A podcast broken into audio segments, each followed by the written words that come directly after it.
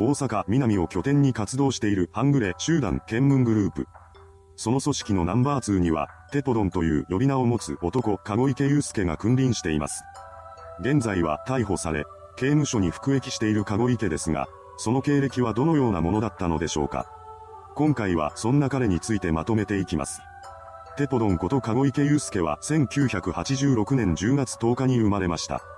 出身地については不明となっていましたが、2019年7月に自身のインスタグラムアカウントで地元の三社祭りに行ってきたという投稿をしているため、おそらくは三社神社がある大阪市港区出身だと思われます。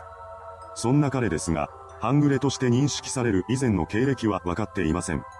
県民グループのトップである相良正幸は過去にアマチュア総合格闘技団体つわものの看板選手であったりするなど、その素性はかなり明らかになっていましたが、やはりそれは彼の経歴が特殊だということなのでしょう。相良の出身団体であるつわものは2013年3月に解散しており、その後県民グループが作られました。籠池はそこでナンバー2の地位を確立していますが、彼自身はつわもの出身者でも格闘家上がりでもありません。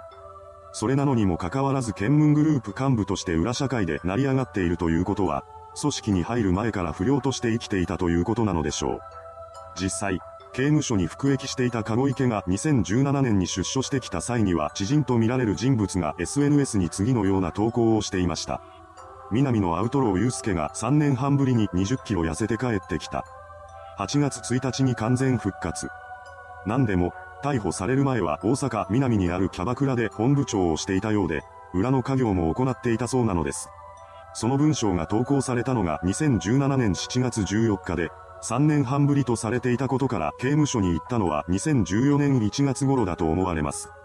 それと近い時期には、ケンムンこと相良が地下格闘技イベントジアウトサイダーに出場予定だった選手を脅し、出場を辞退させるという事件が起きていました。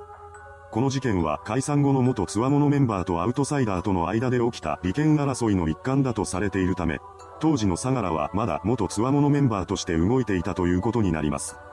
とすると、相良と籠池が出会ったのは2017年に彼が懲役から帰ってきた後なのかもしれません。ただ、つわもの関係者ではなかったというだけで裏社会には精通していたということを考えると、逮捕前から交流があった可能性も十分に考えられます。いずれにせよ、出所後の籠池は県民グループの最高幹部となり、活動の幅を広げていました。また、表の姿としてはホルモン焼き屋とバーの経営をしていたようです。ちなみに、ホルモン焼き屋はもともと親の家業だったようで、それを引き継いだとされています。そのようにして表の仕事を持ち、経営者としての顔も持っていた彼は県民グループの中でも稼ぎ頭だったそうです。つわもの出身者が多い組織の中で無関係だった籠池が上層部にまで上り詰められたのには、そうした能力が影響しているのかもしれません。さらに、彼はインスタグラマーとしても活動しています。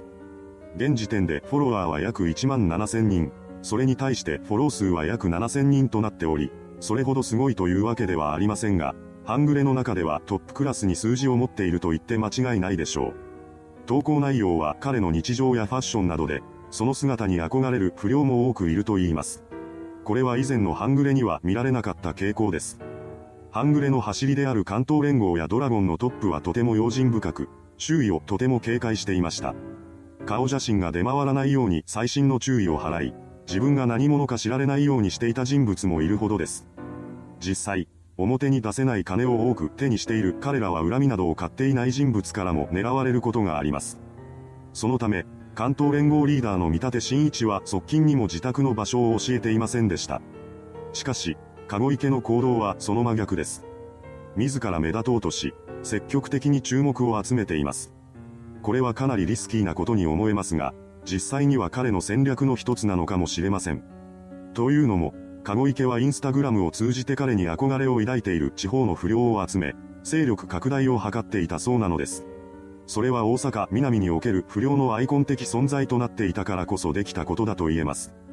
ですが、それが SNS を通じて目立つというリスキーな行為に釣り合っているのかというと、何とも言えないところでしょ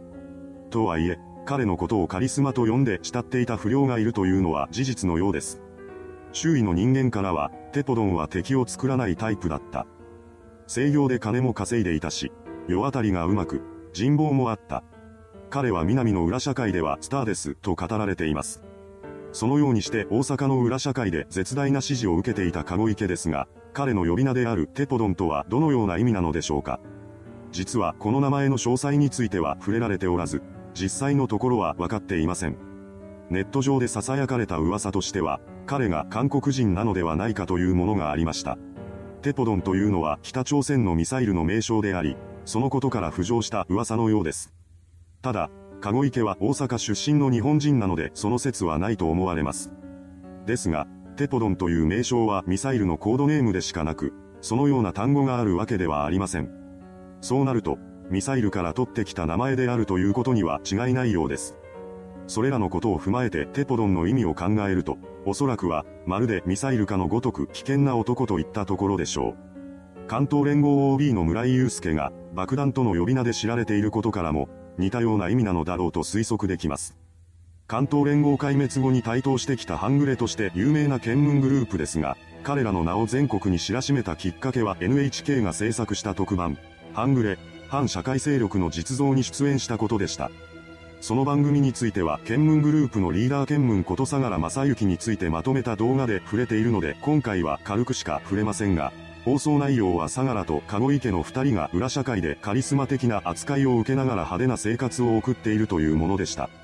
本来は犯罪行為を繰り返している半グレであるのにもかかわらず番組ではその事実を否定しています。この放送がされた日、県民グループの活動拠点である大阪南はお祭り騒ぎだったそうです。芸能人にでもなったつもりなのか、彼らをはじめとする半グレは威張るように通りを歩いていたと言います。そのようにして県民グループをクローズアップした特番でしたが、放送後は大きな波紋を呼ぶこととなりました。反社会勢力である彼らのことを美化する内容だとして批判が殺到したのです。この放送内容には警察庁も激怒し、大阪府警には抗議の電話が入っています。結果的に警察組織からの怒りを買った県民グループはその後厳しい締め付けを食らうこととなりました。その中で籠池は逮捕されています。最初の逮捕は番組放送からわずか1ヶ月後の2019年8月26日のことでした。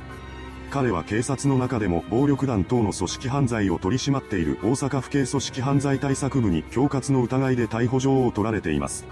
それによると、籠池は自身が経営する飲食店の店員に対して、100万円持ってこい。持ってこない。と周りを使って動かすことになるぞなどと言って脅しつけ、十数万円を奪い。取ったとのことでした。さらにその後も被害届が立て続けに出されたことで、短期間に3回も逮捕されることとなったのです。これらの被害届は過去に起きてい。た事件を後になってから報告してい。るわけなのですが、それにも NHK の特番が関係してい。ると言い。ます。犯罪者でありながらも、番組に映し出された籠池や相良はカリスマ扱いでした。挙句の果てには派手な生活を送っている姿まで見せつける始末です。彼らからの被害を受けた人々がそんな放送を見たら、被害届を提出していなかった過去の事件を掘り起こしてやろうと思うのは当然のことでしょう。そのような背景もあり、繰り返し逮捕され続ける彼らでしたが、2020年2月19日に突如として籠池が YouTube での動画投稿を開始しました。そしてその動画内容はこれから懲役に行くというものだったのです。大阪南の裏社会ではカリスマと称された彼でしたが、ネット上では大バッシングを受ける結果となり、現在コメント欄は封鎖されています。その後さらにもう一本の動画を投稿し、それを最後に更新はストップされました。ただ、インスタグラムのプロフィールには懲役を終えてから本格的に投稿すると記しているため、出所後は YouTuber としても活動していくつもりのようです。いかがでしたでしょうか？大阪南における裏社会のスターとして名を馳せていたテポドンこと籠池祐介。目立とうとしてテレビに出演した結果、大阪府警の怒りを買って墓穴を掘る結果となりました。あれほどまでに警察組織を怒らせてしまった以上は刑期を終えたとしても厳しくマークされ続けることでしょう。それではご視聴ありがとうございました。